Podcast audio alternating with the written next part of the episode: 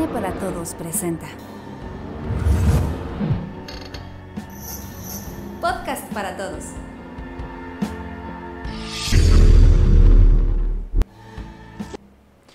Bienvenidos, bienvenidos a un podcast más de Cine para Todos. En esta ocasión, pues ya vieron, ya vieron que el Vic eh, le cuesta un poco de trabajo hacer las transiciones en las cortinillas.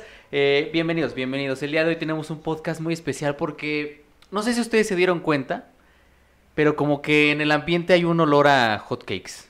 Hay un olor a hotcakes, hay uno, un olor a amor, hay un olor a becas de animación en México, hay un olor como a el laberinto del fauno, como a látex, como a monstruos. Pero antes de comentar por qué está ese olor, porque hay una respuesta lógica a eso, hay una respuesta lógica a por qué huele así. No son tus axilas, Miguel. Bienvenidos. ¿Cómo estás, Miguel? ¿Cómo andas? Muy, muy contento, eh, tienes razón, hay una sensación bastante mágica y misteriosa en el ambiente y eso creo que nos pone muy felices, ¿sabes? Sí, o sea, sí, sí, hasta sí. siento que me está creciendo la barba y mis lentes se están poniendo más redondos por alguna extraña razón. Exacto, menos mal que lo que te está Dijiste la creciendo barba, es la, la barba, Miguel. Eh, Diana, ¿cómo andas? ¿Cómo andas? Bien, Diana? muy bien, eh, feliz de estar ahora sí presencial y ahora sí que Miguel está aquí y que no se confundió. Así Eh, es. Ah, esta vez sí llegué. Esta vez sí llegaste, la que llegó tarde fui yo, pero muy feliz de estar aquí, amigos. Y yo también estoy feliz por este día tan especial que...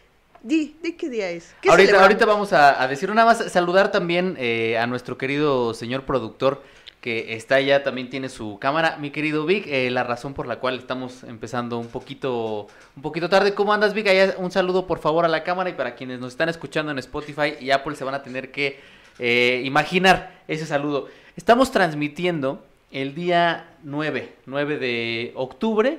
Para quien nos esté escuchando después, pues evidentemente no les llegará ese maravilloso olor a hotcakes. Pero hoy, 9 de octubre, es el cumpleaños de nuestro santo patrono, San Guillermo del Totoro. San Guillermo del Totoro. Unas palabras, por favor, para nuestro querido Guillermo, que yo estoy seguro que en estos momentos, mientras está produciendo eh, Nightmare Alley, eh, nos está escuchando, obviamente. Sí, Entonces, por supuesto, que él, le él quieran tiene hacer. aquí un, un audífono para acá, eh, Sí. póngame el podcast de estos cabrones. porque- Luego, luego No. revisa sus notificaciones y... ah, Mira, ya empezó, ya empezó. ¿Qué tal? Venía, venía pensando en el camino. Del cumpleaños de mi mejor amigo, ex Rumi, ¿qué tal? Yo no me acordé. Pero del Guillermo del Totoro, desde que me levanté y vi Twitter. Bueno, eso también fue porque vi Twitter. Te recordó la red social, te Me recordó, recordó. el Y- Twitter. Y me sentí mal, pero me sentí bien porque dije, ah, ese es mi amor por el cine, que me acuerdo de los directores. Pero, pues no sé, eh, a mí siempre me ha gustado la filmografía de Guillermo del Toro, incluso eh, Mimic, que, la, que es como que creo que no es Hasta de la que él se siente más insatisfecho. Ajá, ¿no? exacto. No es, no es considerada por él con, por un, o sea, una obra bien hecha. Eh, a mí me gusta, a mí me gusta porque creo que, creo un cineasta, es uno de los primeros cineastas que yo vi que, mexicanos aparte, que tiene una gran creatividad al momento de crear ambientaciones y crear mundos tan irreales que te transmitan algo, o sea, pues, o sea, a mí me gusta mucho. La que no he visto es la de la bruja escarlata. o La cumbre, la cumbre escarlata. esca- Rato. La perdón, Bruja Escarlata es, otra, es otra compañía, que- eh, es otro ambiente, ¿no? Pero Ya ven, la eh, cumbre perdónenme, escarlata. es sábado en la mañana, perdónenme amigos. Este, y pues nada, creo que, que disfrute su cumpleaños haciendo lo que más le gusta, que es hacer cine, y pues nada. Así es. ¿Y ¿Tú, Miguel, te gustaría, ya que te está creciendo la barba, los lentes se están poniendo redondos, una transformación como de hombre lobo, que por ahí uno de los primeros comerciales que Sí, hizo San Guillermo del Totoro fue de un hombre lobo? Eh, unas palabras para nuestro querido San. Guillermo. Eh, Que además tú lo bautizaste, bueno, no lo bautizaste tú así, pero en las noticias que, F por las noticias, eh, murieron debido a que eh, pues Miguel no tenía tanto tiempo como para dedicarle eh, lo necesario para poderlas hacer. Ahí había una sección muy bonita con una introducción maravillosa de San Guillermo del Totoro. Ahí le hice una edición con su... para que saliera como un santito. Eh, híjole, no sé, la verdad es que me, me pone pues, contento, ¿no? O sea, sentirme cada vez más cercano al, al generoso corazón de San Guillermo del Totoro. y, ¿qué te digo? Creo que es una persona que ha cuidado muy bien su imagen pública. O sea, es alguien bastante preocupado por su imagen pública. Y creo que viene también de cierta, este, pues, preocupación por el estado de su país, ¿no? O sea, no, no, no, se ha separado de este. Y creo que más allá de los discursos en entrevistas, este es uno de estos cineastas mexicanos hiperconocidos que se ha visto reflejado esa preocupación tanto en becas, en visitas, en, o sea, sí ha hecho cosas y es un miembro activo. Ojalá, o, sea, yo espero que muchas veces los directores, los grandes directores nos suelen sorprender, ¿no? Con momentos bastante eh, trágicos o, bueno, bastante amargos, ¿no? O sea, noticias bastante amargas. Con San Guillermo del Totoro, hasta donde hemos escuchado es que es sumamente estricto, ¿no? En que le gusta que las cosas se hagan de cierta manera, pero eh, he de admitir que muchas de las entrevistas de actores que, con, que han estado con él normalmente suelen reconocer su gran, este, pues, su gran creatividad y que se la pasan, que se la suelen pasar muy bien con él. Entonces, ojalá y que también este como persona ya en privado sea también alguien respetable, ¿no? Sí, digamos que hasta el momento sí es el más amigable de los, de los tres amigos. De los tres amigos. Es el único que no tiene ningún tema por ahí de, de, pasarse de, lanza más allá de lo estricto que es en el set. Y pues sí, felicitarlo porque además dentro de los géneros eh, cinematográficos uno de los más ninguneados ha sido el terror y bueno, pues él lo ha desarrollado pues bastante bien, el terror y, la, fantasía. Entonces un gran creador de, de monstruos. Por ahí leí un tuit, no recuerdo ahorita de qué director que ponía como pónganme por favor aquí su top 10 de las mejores criaturas hechas con prostéticos y CGI en años recientes y decía él que su top 10 casi todo estaba conformado por criaturas de Guillermo del Toro, que a él todavía por este amor que le tiene al, al cine de terror, principalmente de la época de Universal en donde se utilizaba todo prostéticos, bueno, pues la técnica la sigue utilizando, para quien no lo sepa, pues prostéticos son, es, es maquillaje, son efectos prácticos y los llega a combinar con CGI. Entonces eh, le mandamos un fuerte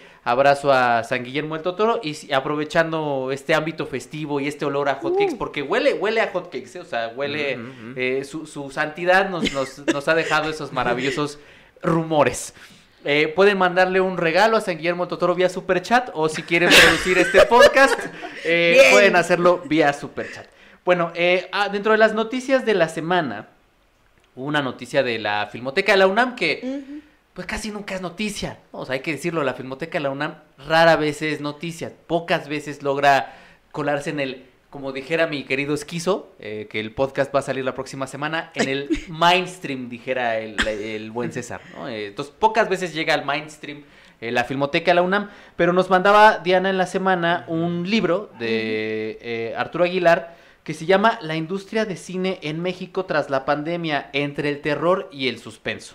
Es un libro que se acaba de publicar, que si ustedes acceden a la página de la, de la Filmoteca, bueno, pues el libro está en descarga gratuita porque pues es un esfuerzo de la Universidad Nacional. Entonces, en resumen, el libro hace una síntesis de lo que ha ocurrido en los últimos dos años desde que llegó la pandemia y cómo esto ha eh, modificado la situación de la industria no solo de la, del cine en Hollywood, sino del cine mexicano, que creo que ahí es donde está lo más interesante. Ahorita yo eh, tengo un comentario ahí al respecto, pero Diana, eh, Miguel, alguno de los dos lo leyó, creo que, creo que sí se lo aventaron. ¿Algún comentario que quieran hacer sobre este libro? La industria del cine en México tras la pandemia entre el terror y el suspenso. Me parece un libro que, bueno, recopila muy bien todo lo que pasó y como tú lo decías, Jerry, también nosotros eh, abordamos eh, muchos de los temas que vienen ahí, cosa que me da gusto porque quiere decir que estamos bien informados, una, y dos, que creo que el, bueno, el gremio, quiero, quiero hacer una como visión general, pues también está como en esta misma eh, estamos sintonizados porque creo que todos estamos preocupados por qué va a pasar con la industria nacional, más que la internacional, la, nacional y cómo va a ser el futuro del cine, digamos, eh, en términos de exhibición y distribución. Eh, me parece un, un, libro que como consulta está muy bien porque trae datos duros y los y los este analiza muy bien y los compara también muy bien hay varias cosas que me hicieron pensar eh, justo en el capítulo donde trata lo de la nueva ley de Ah, este, de cinematografía. una tormenta de políticas públicas. Exacto. Ah, tiene puntos muy válidos que a- hasta a mí me hicieron pensar. Y creo que es el primer periodista o primera persona que me da un, un fundamento de por qué quizá sí se deba de replantear la nueva ley. O sea, es el único, porque hasta ahora distribuidores nos han dicho no, pero no porque, pues no, porque me va a quitar mercado. O Porque sea, estoy chiquito. porque Es- estoy chiquito, ajá, pero más allá de eso, pues no me daban más, más argumentos y eso me hacía pensar que realmente eran intereses propios. Pero pues, ahora con el punto que da aquí Arturo, eh, creo que sí me, me hace pensar en eso. Eh, ¿Qué más? Pues, pues no sé, a mí se me hizo un libro muy bueno que si ustedes quieren saber qué pasa en la pandemia o quieren enterarse más, pues tampoco es un libro muy profundo, entonces, pero si ustedes quieren enterarse, pueden escuchar nuestros podcasts o leerte este libro que pues está cortito y creo que te, te deja con muy buena información. Sí, y este, creo que lo valioso de el libro son las entrevistas que tiene con personas de, ahora sí que de lo que llamaríamos industria, tanto exhibidores como productores, ¿no? Es creo que lo más valioso porque nos presenta no solamente la visión de uno de los este, cercanos a, a Cinépolis, bueno, de las personas importantes, de, creo que se dedica a relaciones, ¿no? Públicas por ahí. Este, ujú. Eh, y tiene su visión, ¿no? O sea, que es bastante interesante relacionarla, por ejemplo, con quien fue el ex director de la Casa de Cine, ¿no? Un cine más pequeño, de también otros cines independientes. Y es curioso porque todos como que tienen diferentes, eh, o sea, tienen ideas muy parecidas. Este, todos como que tocan los mismos puntos, o sea, no solamente por cómo están encaminadas las entrevistas, sino que sus opiniones suelen acercarse mucho, pero hay algunos que son más críticos con una u otra este, eh, visión, ¿no? O sea, tanto de optimismo o eh, de una visión muy, catas- muy catastrófica, ¿no? Ujú. Y es verdad, el capítulo 7, sinceramente creo que fue el que más, este...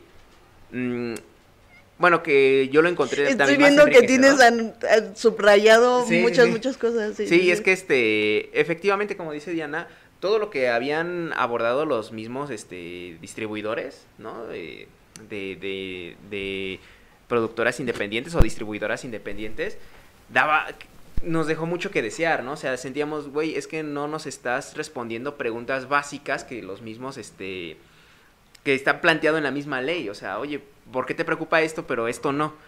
Y aquí es eh, quien mejor lo responde, ¿no? O sea, él es quien mejor este nos explica que, pues bueno, oye, es que la ley está incompleta y, y, eso sí me, me quedó, este, me quedé como reflexionándolo.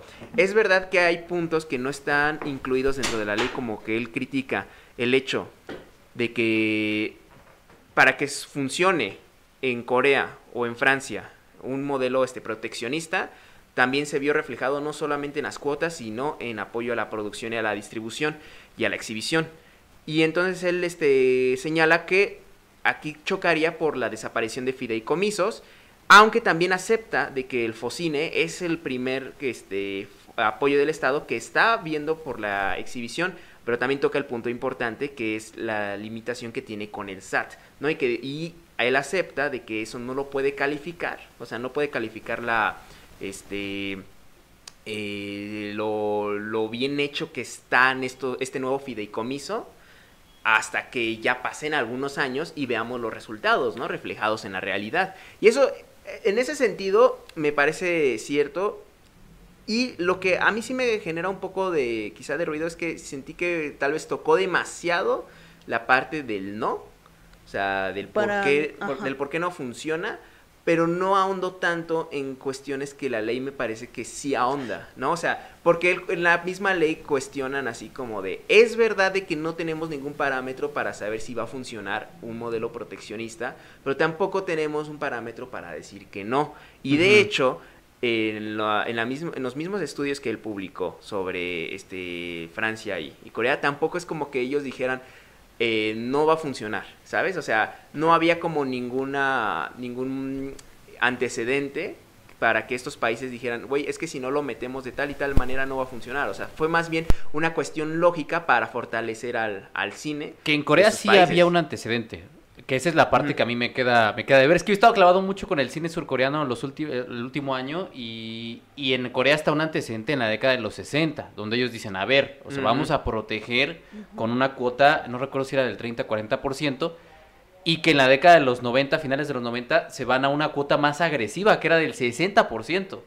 Pero, pero es muy cierto eso que mencionas, digo, no sé si quieras seguir... eh, No, comenta. no, o sea, ese, ese, ese a mí fue como lo, el único pero que le encuentro al libro es que si bien es un gran repaso, un gran repaso a lo que ha sucedido en los cines en esta época pandémica, no está del todo completo en cuanto a ciertos eh, puntos que toca, ¿no? O sea, sí todavía es más bien una invitación a seguir explorando Es que este, sí. otros eh, otra información que creo que bien se podrían este se podría enriquecer este este texto al ahondar más en ellos al ahondar las contrapartes al ahondar este incluso eh, no sé si será por cuestiones hasta como de logística que tienen con IMCINE porque lo único que tienen con IMCINE son pues respuestas de correos electrónicos Que ¿no? era lo que iba a comentar, o sea, como parte del- de la recopilación del texto, pues sí nos queda de ver un poco la visión de IMCINE, porque a lo que se limita es a pura,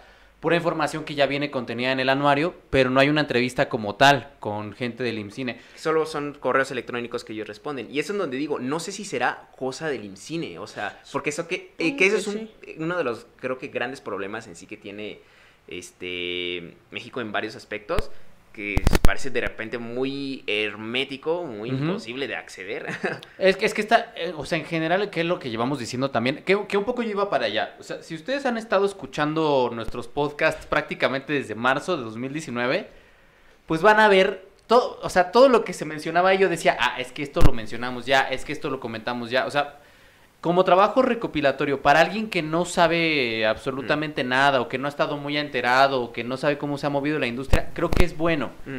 Si han estado escuchando a- lo que nosotros hemos estado comentando estos últimos dos años, pues seguramente ya identificarán varias cosas. Por ejemplo, menciona pues este tema que aquí tengo como un- algunos puntos clave que me llamaron la atención, el tema de las deudas de, de salarios y sueldos que Sí, hubo en. Cinemex, que ya nadie ahondó en eso, como que ahorita vamos a hablar de una noticia específica en eso, China superó ya a Estados Unidos en términos de producción y en términos de, de entretenimiento, a lo mejor en 10 años nuestros adolescentes y algunos adultos eh, estarán celebrando cuando aparezca el Capitán China en las pantallas de Cinépolis.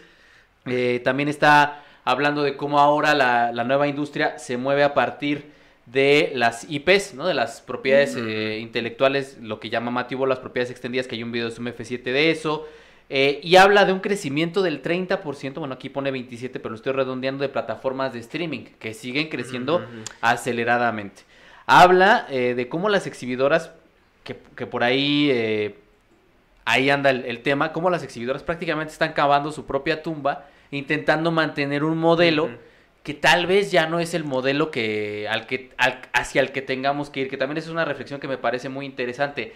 Y yo pensaba, si regresamos a esta, a esta experiencia, y les platico, cuando fui a ver It 2, me tocó en la C porque ya no había lugar, iba con mi hermana y se sentía un calor, lo que llaman un calor humano, Mm. que no olía a hot cakes, ¿no? Olía, olía a todo, menos a hot cakes.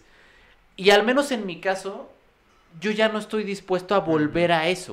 O sea, yo ya no estoy, ya no me urge y ya no necesito irme a meter a una película en, en función de estreno y estar metido con 200 personas en un espacio reducido donde todo el mundo está comiendo, está hablando. No, creo, creo que, y creo que yo, mi conclusión es que si volvemos al modelo anterior es porque no entendimos absolutamente nada. No, y creo que, creo que varios eh, distribuidores con los que habló Arturo están de acuerdo en que ese modelo ya cambió de los multiplex, porque incluso no recuerdo quién dijo, y, hasta lo, lo subrayé, que se necesitan ya espacios más especializados, por así escuché, y cosa que me recordó a lo que hizo Tarantino, que si usted no sabe, Tarantino ya está buscando, ya compró un cine para hacerlo cine boutique. ¿Qué es un cine boutique? Es donde van a pasar películas de corte eh, más artístico o autoral o que incluso tenga alguna temática, no sé, cine de los 50, cine de los 60, cine de mafiosos, no sé qué, pero ya es nicho. Y sí, exhibición especializada. Ajá. Y, y ya viene movie, o sea, lo que vimos el año pasado, que también eh, creo que no viene el dato de, de movie, de la nueva sala que va a abrir acá en México, que esa sala también ya es una sala especializada con nuevas funciones, nuevas dinámicas, tanto del espectador como del cineasta, porque es una sala interactiva, no van a ser una sala interactiva. Eh, y entonces creo que sí están entendiendo, pero creo que todavía no pueden soltar este modelo de no, no, no, porque si pongo mi película solo en streaming, no voy a recuperar el mercado que alguno y es cuando ahí me gusta porque sí hace como este balance. Unos dicen que sí y otros dicen que no. O sea, muestra el caso de Ya no estoy aquí, cómo le fue de bien en Netflix. Voy para allá. O sea, hay una declaración de uno de los directores que es una declaración muy cierta. Él va hablando, va hablando Arturo, de que en promedio cada año 50 películas no se estrenan mexicanas. Entonces vienes arrastrando, él retoma de 2014 a 2019.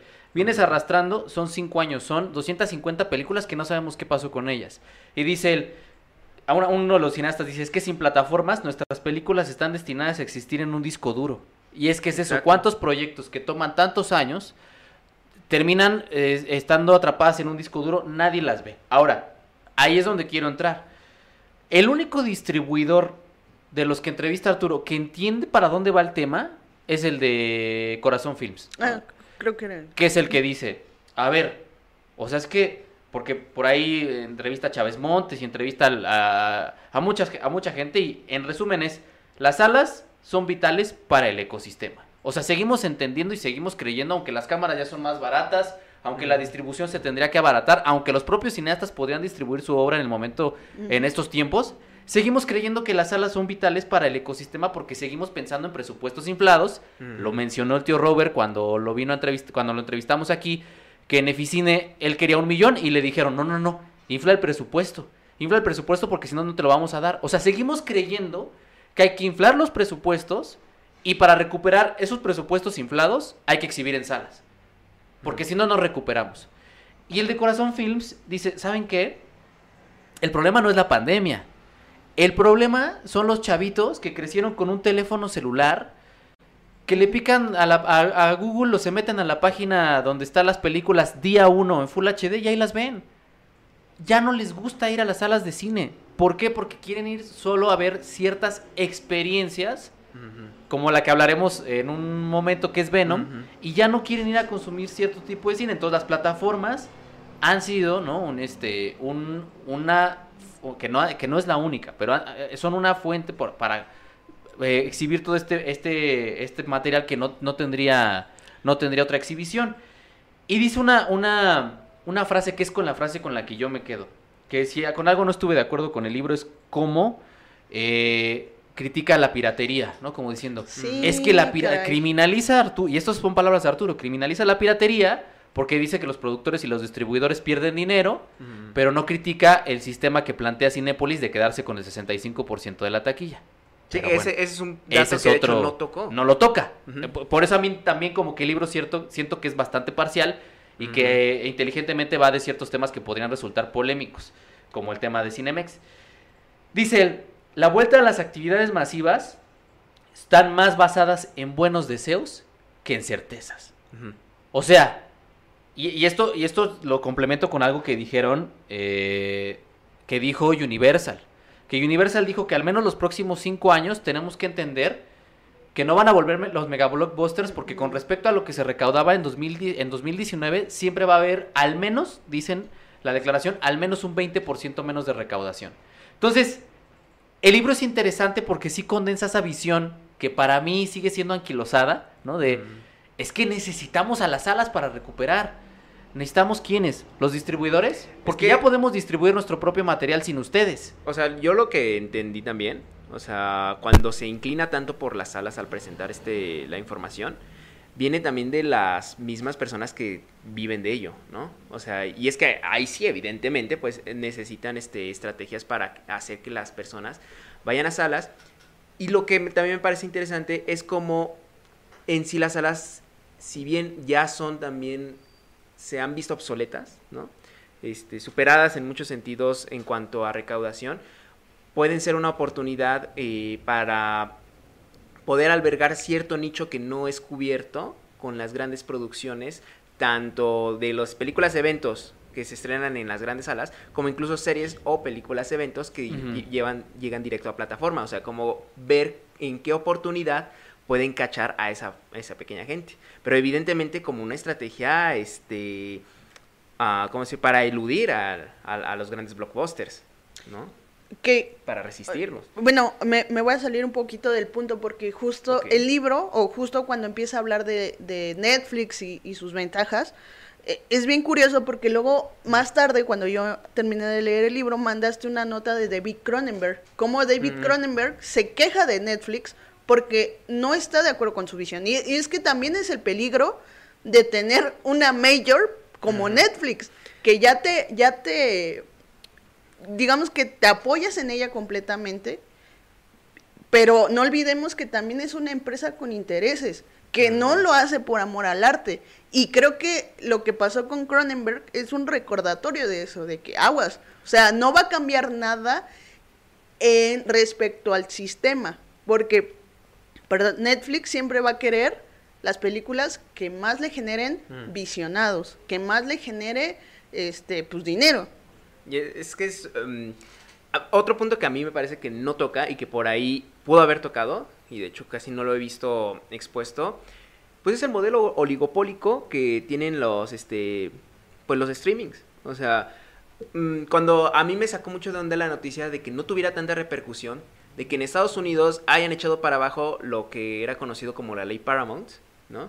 Porque decían, es que ya este es como una ley obsoleta el hecho de que las grandes productoras no tengan sus propias salas de cine. Cuando realmente se impulsó por un tema de monopolios. Dices, es que no solamente estás produciendo, sino además las estás exhibiendo las películas y tú decides qué exhibir qué, ¿no? Conforme a, lo- a tus intereses. Y perdón, pero si fueras como una productora pequeña, tal vez se entendería, ¿no? De que estás buscando dónde este, producirla. Pero ellas son grandes este, compañías. Ahora que tienes a Netflix, creo que sí es un problema que Netflix tenga tantas producciones originales, ¿no? Y que decida cómo las va a exhibir. O sea, y que decida cuáles va a apoyar y de qué forma las va a apoyar. Porque se nota que en ese sentido, pues ahora es Netflix quien decide qué va a producir, o, o Disney Plus, o estas Pero es grandes... que no es muy diferente a como era antes, ¿no? Ajá, por eso me refiero que al sí, final- o sea, Paramount decidía qué producir y qué decir, eh, Pero Fox era, decidía- eran las salas de cine, o sea, en el modelo antes del streaming, eran ya otros complejos cinematográficos que no, no es que fuera a lo, a- a lo mejor, pero al menos ya no tenían solamente la visión de una empresa para sus propios beneficios, o sea, eran otras Bueno, empresas pero, que pero a ver, también- yo pregunto, en el caso de Cinemex y Cinépolis, que de hecho lo vamos a hablar con Venom, el- el- la decisión sobre lo que se va a exhibir es, es Es- monotemática. O sea, al menos yo eh, sí estoy completamente de acuerdo. Ahora, afortunadamente Cronenberg tiene la posibilidad de picharse la movie. Tiene la posibilidad de pichársela a Amazon. Tiene la posibilidad de pichársela a infinidad de estudios. O sea, afortunadamente Netflix no es la única plataforma de streaming. Afortunadamente ya estamos en un momento en el que en México hay más de 25 eh, plataformas de streaming.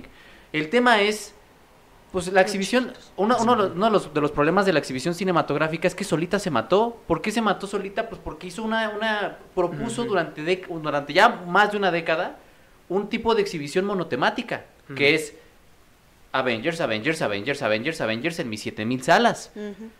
O sea, uno se puede quejar, es que Netflix decide qué programar. Sí, güey, pero yo entro a Netflix y tengo 350 producciones. Voy al cine y tengo de 9 salas en 7 Venom. Es que fue la, este, que de hecho por ahí lo, lo señala al citar uno, a un par de estudios de, de dos este, analistas, que es el modelo Disney, ¿no? O sea, que fue adaptado tanto este, por las salas de cine como por las grandes productoras de comprar un montón de lo que comentaste, propiedades intelectuales y explotarlas al máximo, ¿no? Para hacer películas, eventos. Y eso a, mí justo es lo que me parece eh, preocupante porque creo que es un modelo que se puede repetir o se está repitiendo en las plataformas de streaming. O sea, creo que es verdad, o sea, dices, ok, allá hay muchísima más variedad de plataformas de streaming que de ventanas de exhibición en, en vivo, ¿no? O sea, En salas. en, en salas. El conflicto es cuando estas plataformas de streaming son un tanto inaccesibles en algunas regiones, ¿no? O sea, como que eh, al menos aquí ya llegó HBO Max, ya llegó tal y tal y tal, pero también incluso en precio, ¿no? O sea, ¿cuántas este, podemos estar pagando? Porque el precio en o sea, está pensado para que tú te veas todo el catálogo, no la pura película. Entonces, eso a mí me parece interesante. ¿Hacia dónde irá? O sea, irá tal vez al sentido de que, oye, es que la gente no se está, no sé, en Apple TV Plus, ¿no? Que es para los usuarios de Apple, pero diga, bueno, hay gente que no es de, no es usuaria de Apple, pero estamos perdiendo un importante nicho que quieren estas películas, pero no quieren nuestro catálogo completo. ¿Qué onda? ¿Se los vendemos en video on demand? O sea, eso es a mí lo que me genera como bastante incertidumbre, ¿sabes? De hecho, Arturo eh, plantea una posibilidad que en un futuro ya no estemos quien esté suscrito a casi todo, como el Vic, que está suscrito literalmente a todas las... Hasta las a- que están en otros Exacto. países desconocidos. Ya no va a ser así, ya vamos a contratar una o dos y vamos a estar cambiando, eh, pues vamos a estar cambiando este de mes a mes. Si sale una película en Netflix, ah, pues me vuelvo a suscribir a Netflix. Si sale una película en Apple TV, pues me, me desuscribo de Netflix y me voy a Apple TV. Y por eso también Netflix se está, eh, se está esforzando por entrar en el mundo del gaming. O sea, bo- que, que tampoco está, eh, su- supongo que es muy Sí, reciente. ya es algo que por eso salió- no, no está en el libro. Pero por eso Netflix está intentando que sus suscriptores ya, ya no subir, que ya lo has dicho también, ya no aumentar número de suscriptores, sino que los que tiene se queden con ellos. Que, que un poco el gran dilema es que él lo plantea muchas plataformas de streaming y empezando por Paramount, eh, porque pues Paramount no se suscriben, creo que ni la gente que trabaja ahí, eh, van a desaparecer o serán de alguna manera absorbidas. Ah, es que nos están diciendo, creo que Diana, Diana está hablando muy bajito, entonces nada más tú tienes que subir tu voz. Ah, o ya. sea, el micrófono está bien, nada más tú sube, sube un poco tu, tu voz. Eh, pero bueno, Dice él que algunas van a desaparecer, eso es evidente porque pues no todas van a tener el mismo nivel de, de penetración en, el, en el mercado como, como lo ha tenido Netflix, como lo ha tenido Disney Plus. Y también atención a las generaciones otra vez, no, no, no pensando en el momento en el que nos encontramos ahorita, sino a cinco años. Las generaciones que vienen abajo de nosotros ya saben cómo torrentear películas, ya saben en qué páginas las pueden ver, ya saben cómo acceder a ellas sin la necesidad de tener que pagar un servicio. Entonces también vamos para allá y la industria tendrá que hacer algo para poder contener ese tipo de situaciones.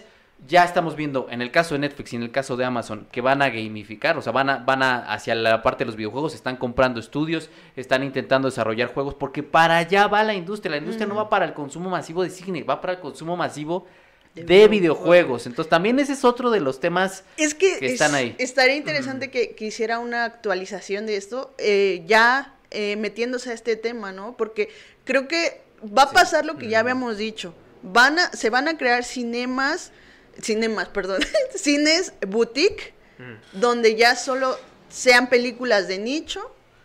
Eh, los multiplex probablemente van a desaparecer porque ya no les conviene a nivel monetario estar pagando una renta tan en- grande, ajá, un espacio tan grande. Exacto, se van a reducir, se va a aumentar el boleto de, el, el precio del boleto para ese tipo de, de producciones, evento tipo Avengers, bla, bla, bla, bla, bla. Y pues las plataformas van a, hacia otro camino, que es el de gamificar. No, y además, este, creo que es un punto interesante que toca por ahí con el representante de Cinepolis en el libro, ¿no? Y es algo que también vemos reflejado en las estrategias de Cinemex y de otras compañías de salas internacionales. Es este, que se dan cuenta que ya con películas no llenan, ¿no? No van a llenar la oferta. Pero ven que, por ejemplo, está la oportunidad, y a mí me parece esto, lo voy a ligar, esta noticia, que me- a mí me sorprendió cuando lo supe. Una amiga que es súper fan de BTS compartió luego, luego, güey, al minuto uno se acabaron los boletos para México del- de, BTS y las armies de Latinoamérica culpan o señalan eh, que varias este, armies estadounidenses o canadienses Van compran los boletos para venir aquí, ¿no? Y, y es- está y- más y barato. entonces, ¿cuál es la oportunidad que tiene en ese sentido este Cinépolis? presentar el concierto en la sala. Es ¿no? que ahí estás Y el... Y el- es como, ya no es entonces película, o sea, la, la- Cinépolis va a seguir sobreviviendo porque es un monstruo desgraciado. Cinépolis. Y Cinemex, este, pero Dale, dale. va a tener la oportunidad de, güey, ya no nos sirven las películas más que las películas eventos, no hay pedo, ponemos partidos, ponemos... Es que ese es el... eh, ahí hay un punto bien cabrón porque se tiene muy romantizada esta experiencia de... Puta, voy al cine y la experiencia colectiva y la, los- la generación X se la, se la... Yo leo a los críticos de la generación X y... Es que la, la, la experiencia colectiva nunca nada la va a reemplazar. Pregúntale a un morro de 13 años, güey, si se quiere ir a meter a un pinche cine te va a decir, guácala, güey. En su casa con un sillón Sí, y con... y- entonces tienen muy sacralizado. Y hay una de, y esa declaración que hace este personaje de Cinépolis, a ver, o sea, es que está, otra vez, no tenemos nada en contra de ellos, pero es que está interesante cómo es este capitalismo depredador, de tardío, la chinga. Dice, y aquí lo- la tengo porque la anoté, dice, se trata de llenar salas, Mm, sean películas o no. Cinépolis Click sobrevivió. sobrevivió por los conciertos de Mijares y de Manuel. O sea, lo dice el director de Cinépolis Click en una entrevista que le hacen en, En en Nerd- Nerdcore, Ner- Nerdcore. Podcast. Dice él, Cinépolis Click ha sobrevivido no por la- el catálogo maravilloso de cine que tenemos, no, porque la gente contrata la plataforma para ver el concierto de Mijares y Emanuel. Ahora, ya para cerrar, porque ya llevamos un ratote hablando del libro, eh, la gran, el gran tema, ¿no? El cine mexicano Mm. es bien interesante porque, otra vez, yo no le llamaría un reportaje, porque para mí no es un reportaje, es un artículo que condensa información que ha estado a la luz y a la vista de todos, la Mm. complementa con entrevistas, pero tampoco dice algo que no se haya mencionado antes. Termina diciendo, pues es que es una incertidumbre. Ah, sí. O sea, es, carnal, mete las manos, llénate de lodo. O sea, termina diciendo, pues no sabemos cómo funciona el Focine. Algo que dijo la propia María Novaro en una, en un este, donde presentaron cómo funcionaba y cuáles eran los estatutos y cuáles eran los protocolos. Y ella dijo, prácticamente, no con estas palabras, pero dijo, este año es de chocolate. Este año es de chocolate porque pues estamos poniendo el mecanismo, no sabemos cómo funciona, no sabemos cuáles van a ser los resultados, no sabemos eh, cuál- cuáles van a ser eh, los seleccionados, cómo va a ser, da, da, da. entonces denos chance, porque prácticamente pidió que le diéramos esa licencia de a ver cómo sale este año. Entonces tenemos el Focine, se desarticuló, este, se desarticularon otros fideicomisos, vamos a ver dónde estamos. Va a sonar bien horrible lo que voy a decir, porque tampoco me gusta. Pero la gran, la gran respuesta a esta problemática no es Filmin Latino, no es el Focine, es la iniciativa privada que viene no de la iniciativa privada mexicana, de las plataformas de streaming. Netflix. Netflix, Amazon, ¿no? Y Movie. Disney Plus, Movie. HBO, y vamos a ver si además de la sala de cine que va a abrir, que es una sala de cine pensada a futuro, la de Movie, producen películas. Ahí está la respuesta. Soy horrible. Pero si llega a haber una, una este, época de oro de, de en los 2030, no va a ser por Juan Pérez que le metió 6 millones de pesos que sabe que va a recuperar una taquilla. No, va a ser porque Netflix te va a decir, te doy 2 millones de pesos o uno, ahí a ver cómo le haces, pero a mí me entregas mi película con mi este mi equipo de cámaras eh, que, que tienen ellos su lista de cámaras de cierta temática y tal, y, te, y es tu ópera prima en el catálogo de O Netflix. sea, ve los Arieles. Los Arieles pasados, Netflix fue la gran... Bueno, dicen que no, que Cinépolis fue la... Gran ganadora. Cinépolis Distribución, pero pues bueno, o sea, ya das un, un panorama de dónde estamos, ¿no? Ya dependemos también de Netflix. Sí, es verdad. Es, es lo que te digo. O sea, no como, no como productor, pero sí como distribuidor. Que ya es un gran avance porque aquí la distribución es un gran problema. Que, que a mí- que- que fíjate que es, es verdad, o sea, es un gran avance para las vistas este, Sí, en sí, el cine por el mexicano. espectador, Aún claro. así, a mí me preocupa mucho que sí se esté dependiendo demasiado, También a mí me demasiado, preocupa. pues de una sola empresa y, no, y como bien lo No va a ser de una Gerardo, sola, ¿eh? ¿no? No. Ah, no es de una sola, pero... me de un refiero- solo modelo de negocios. de un solo modelo sí. de negocios privado, Ajá. este, y que sinceramente, pues sí dicta, o sea, sí, sí, sí impone, ¿no? O sea, qué es lo que se ve, qué es lo que no se ve, ¿no? O sea, no es como que está la propuesta a ver quién la compra, creo que cada vez ya es mucho más evidente que es todos vamos a intentar adecuarnos a lo que se nota que vende. Ahora, ¿Es lo ideal? No, lo ideal sería que nosotros Sí, no tuviéramos nuestro sistema de estudios, que nosotros pudiéramos financiar nuestras películas, que nosotros tuviéramos un modelo más amigable con las exhibidoras, que nos permitiera recuperar nuestra, Mm. nuestra, nuestra, eh, ¿cómo se dice? Inversión. Pero ese no es el modelo que viene, o sea, ese modelo no existe, esas son unas fantasías animadas de ayer y hoy y son los Reyes Magos, es San Guillermo del Totoro. Nos guste o Oye, no, desafortunadamente, quienes están poniendo las oficinas en México Mm. son a- Amazon, son HBO, son Generan Netflix. empleos. Quienes van a gener- eh, generar empleos son ellos, o sea, no es algo positivo, no, lo ideal sería que fuéramos nosotros mismos. Sí. Quizá a partir Es- de ahí ajá. tengamos la fortaleza para... eh, Exactamente. Si logramos emanciparnos ojalá. de Híjole, es ellos, que a mí me parece más problemático por el hecho, y lo repito, del modelo oligopólico, porque ya no solamente es exhibidora, ¿no? No solo es una ventana eh, como oportunidad, sino también se vuelve una distribuidora muy poderosa y también una productora, porque lo- no solamente Netflix va y compra, sino también dice, esto se hace.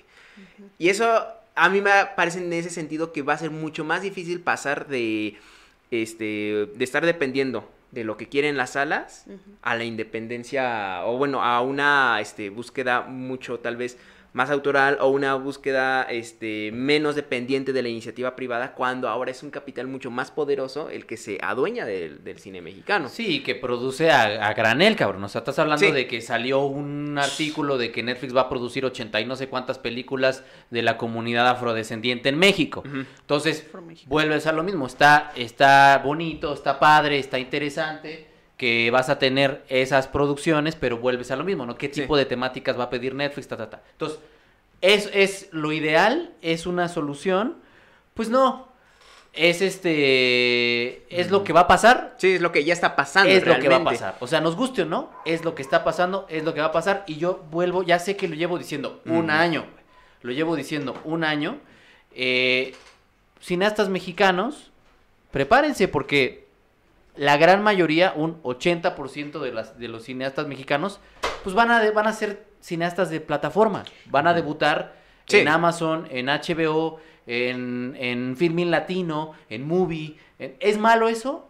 No, no es malo. La gente va a poder acceder a tu, a tu trabajo de una forma quizá más amigable que lo que sería en un Cinemex a las 11 de la noche en martes Mm. y en un Cinépolis exhibido a las 10 de la mañana en miércoles. Es que creo que sí, bueno, nos, nos dirigimos Mm. hacia allá, pero en un futuro yo creo que tendremos cineastas que debuten en plataformas de streaming, Netflix, principalmente Amazon y las que vengan, eh, o cineastas como ya los tenemos de resistencia, que sigan intentando con el modelo de este el apoyo gubernamental, eh, no, luchando pero ese por modelo no te asegura una salida. no, por eso, luchando por este que salga tu película en cines, en horario bueno, este, haciendo promoción por todos lados, teniendo el apoyo de los críticos si tu película es buena y si no, pues quedará lamentablemente en el olvido. Yo creo que esa, o sea, ese- esas propuestas van a tener todavía una vida muy parecida a la actual. Sí, De claro. que pues van a llegar más bien a pues salas como eh, las cinetecas, si lo acepta, eh, Casa de Arte, ¿no? O sea, los cineclubs, ¿no? Por aquí, por allá. Lo que le llaman el circuito alternativo. El, el circuito alternativo y pues lo vamos a seguir viendo. Quizá en esta ocasión eh, pueda de alguna forma tener una especie de, de levantón, o sea, no significativamente tan grande como los blockbusters, pero sí en el sentido de que, bueno, estos cines ya ahora sí se concentraron totalmente en puras películas evento.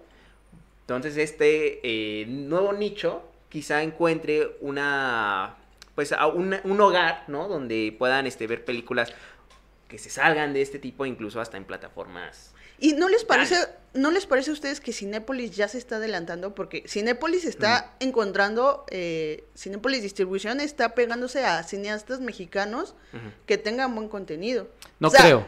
Po- No, no, porque el modelo, o sea, podrías argumentar que eso se debe a enseñas particulares, pero el modelo de enseñas particulares lo llevan desde hace ya 10 años, que es porque ellos tienen lana metida en el Festival Internacional de Cine de Morelia. sí. Y es una tradición que quien gana Morelia gana la distribución. Pero un cineasta que quiera, eh, ¿Pero va, va a decidir, ¿me voy con Netflix o me voy con Cinepolis? No, pues, o sea, yo, que- yo por ajá. eso digo, ahí debe estar como... Yo no creo. O Es sea, que la, fíjate la que probabilidad la- de que ganes Ajá. Morelia para que tengas una distribución como la que tuvo sin señas particulares, que tampoco fue espectacular, es una en... O sea, sí, es- no, o sea, una película tendría que ser Yo extraordinaria. no creo que llegue, por ejemplo, no creo que llegue, este, no sé, Tamara y la Catarina, cabrón, y le diga a Cinépolis, oye, ahí está mi película, la distribuyes y que Cinépolis diga, ah, ¿sabes qué? Como ahora tengo que generar una contrapropuesta. Claro que sí, por supuesto, y te voy a poner en mil pantallas. Esos son los Reyes Magos. O sea, Perdón. lo que va a pasar es, si ganas Morelia, ganas Cinépolis Distribución, te pongo en 115 pantallas, que es muy decente, todas en CDMX, y de ahí nos vamos para afuera. Pero es un modelo que llevan teniendo desde hace 10 años. O sea, yo lo que creo que van a hacer, que también lo menciona Aguilar en el libro, es, a ver, güey, ¿qué tenemos atrasado? Que sea blockbuster y prácticamente cada mes, en lugar de que sea en verano, Vamos a prácticamente hacer- cada mes mete un blockbuster a tal nivel que llevamos ya va- llevamos eh, King Kong. Kong, este eh, Shang-Chi, eh, Venom, Eternals, Spider-Man, o sea, No, cada no. mes Bond. vas a tener Todavía no sale Bond y ya está Venom. vas a tener un blockbuster porque ahorita lo que le surge es recuperar la lana, ya. entonces yo yo no creo que Me y- convenciste. Que por cierto, Tamara y la Catarina está en movie. Tamara y la Catarina están en movie. O sea, ¿no? O sea, sí, o sea, tu ejemplo perfecto. No, Sí, y además este a los mismos cineastas mexicanos, o bueno, al menos recordando las palabras de Berardo González en un tuitazo que hizo muy enojado, pues sí dice, es que, güey, yo no, yo este, ni, ni de loco me acerco a Cinépolis, ¿no? O sea, me caga Cinépolis. Y pues no, o sea, no es injustificado. Al final de cuentas, pues cuánto cineasta no se lleva una enorme decepción de que Cinépolis, como la gran distribuidora de México, pues la trató como para levantar la caca del perro, ¿no? Exactamente, que no es la excepción. Ahí está el caso de Isaac Sherem, que su checazo fue de 600 pesos por exhibir en Cinemex. Un cineasta que no puedo revelar su identidad, pero que eh, trabajó 11 años en su película. Y le, le pidieron en Cinemex que por favor la quitara porque la gente no estaba entrando y tuvo 5 mil espectadores. O sea, si eso era antes de la pandemia, cuando no tenían deuda, porque están endeudados tanto Cine- Cinépolis, que lo menciona también Aguilar, que adquiere una deuda antes del 2019, y llega la pandemia y ahora están endeudados, y también Cinemex están endeudados, pues lo que menos van a poner ahorita es cine mexicano. Entonces, vuelvo, ¿es lo ideal? No, no es lo ideal. Ya está pasando que Netflix, Amazon, HBO están produciendo en México, ya está pasando. Mientras nosotros estamos hablando, Sí. ahorita se está haciendo una serie financiada por HBO Max. Entonces, entiendo tu punto y estoy completamente de acuerdo. También se vuelve una situación de, pues, ¿qué piden ellos? ¿Y con qué cámaras me piden filmar? ¿Y qué? Pero el cineasta, el chavito que se está Mm. formando ahorita en la ENAC, va a salir a trabajar su primera chamba en lugar de ser una película financiada con un fideicomiso eh, del cine mexicano, va a ser vente a hacer Ya asistente tiene más producción en otras. a una serie que estamos haciendo de Amazon, el Y juego de las llaves temporada 4. Va a subir. Eso está chido. Sí. Eso Es está que- chido. Es que Digo, sí, en ese O sentido sea, en ese sentido, sí. y aparte Eh, va ya a en- tener la grandes- posibilidad ajá. de que salga su película. Porque a- hablando de verdad. errores mm, garrafales, Cinemex confundió el documental de cosas que no hacemos con una descripción de una película, creo que francesa, o no sé. O sea, sí, sí, Eso sí. es una faltísima de respeto. Y por era algo que venía pasando, o sea, yo les hablo de mi profesor que sopladora de hojas, que me dijo, güey, eh, o sea, y está el video, si ustedes buscan en Facebook, Al- Alejandro Iglesias Mendizábal, sopladora de hojas, exhibición Cinépolis, dice, estos cabrones no me pusieron ni el póster. O sea, no me ponían ni el póster, güey. Entonces, Sí. yo sé que tenemos muy idealizadas estas dos cadenas de exhibición, pero estaban haciendo muy poco por el cine mexicano, honestamente. Estaban haciendo poco y nada por el cine mexicano. Entonces, bueno, ya nada más para comentar rápidamente. eh, hay una película hablando sobre esta, esto que dice, que dice Arturo Aguilar en el libro. Les repito el nombre, La industria del cine en México, tras la pandemia, entre el terror y el suspenso. Y empieza diciendo que ya China ya superó en producción y en exhibición a Estados Unidos, que es el cambio que estamos viendo. Y a propósito de eso, esta semana, la batalla en el lago Yangjin, creo que esa es la pronunciación correcta, eh, Mm. Yangjin, eh, estrenó en su Día Nacional, es una película de tipo nacionalista, que, ojo con la temática, la temática es cómo eh, ocurrió una victoria durante la guerra de Corea en los 50 de los soldados chinos frente al ejército estadounidense. Sí, está, está raro. El cine es una herramienta para Es educar a las masas, es propagandística desde su creación. Y la película, si tomamos su recaudación de jueves a domingo, recaudó 235 Millones de millones, dólares. de dólares y tiene proyectado superar los 800 millones de dólares. Ponen aquí 785 millones, que eso es recaudación prepandemia, la van a tener los chinos en tiempos de COVID. Entonces, eh, vuelvo, se hace una comparativa con Bond, se hace una comparativa con Venom, se hace una comparativa incluso con Shang-Chi, que no se le van a acercar No. a esta cantidad. Ahí, ahí, ahí me gustaría tocar un punto, mi querido Gerardo, que es que no, no estoy del todo de acuerdo con algo que dijiste en un principio. Que dijiste, tal vez en un futuro tengamos al Capitán China en, en salas mexicanas.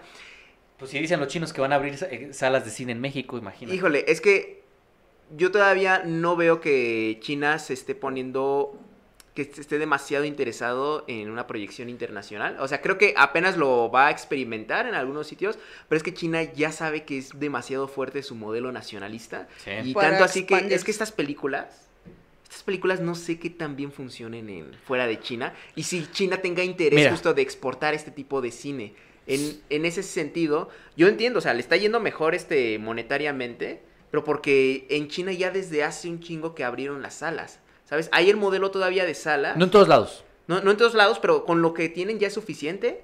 Y además, otra cosa que resulta también un poco problemático de ana- para poder analizar es de que también los datos este, de tanto del gobierno como sobre la lo cómo vive la gente en, en- en Sí, China, son- o sea, la visión es bastante hermético. son ¿no? herméticos. O sea, como que nos vamos enterando y a veces poco a poco eh, por algunos bloggers, por algunos este, ah, sociólogos que han este, hecho trabajos bastante extenuantes. Sin embargo, algo que también tenemos que entender es que sus visiones en realidad sí son bastante diferentes a las, a las como nosotros los entendemos, ¿no? Entonces puede que mientras nosotros, o incluso hasta el público gringo y latinoamericano de jóvenes, ya no vean como necesaria una sala de cine para ver una película evento, quizá el público chino joven sí.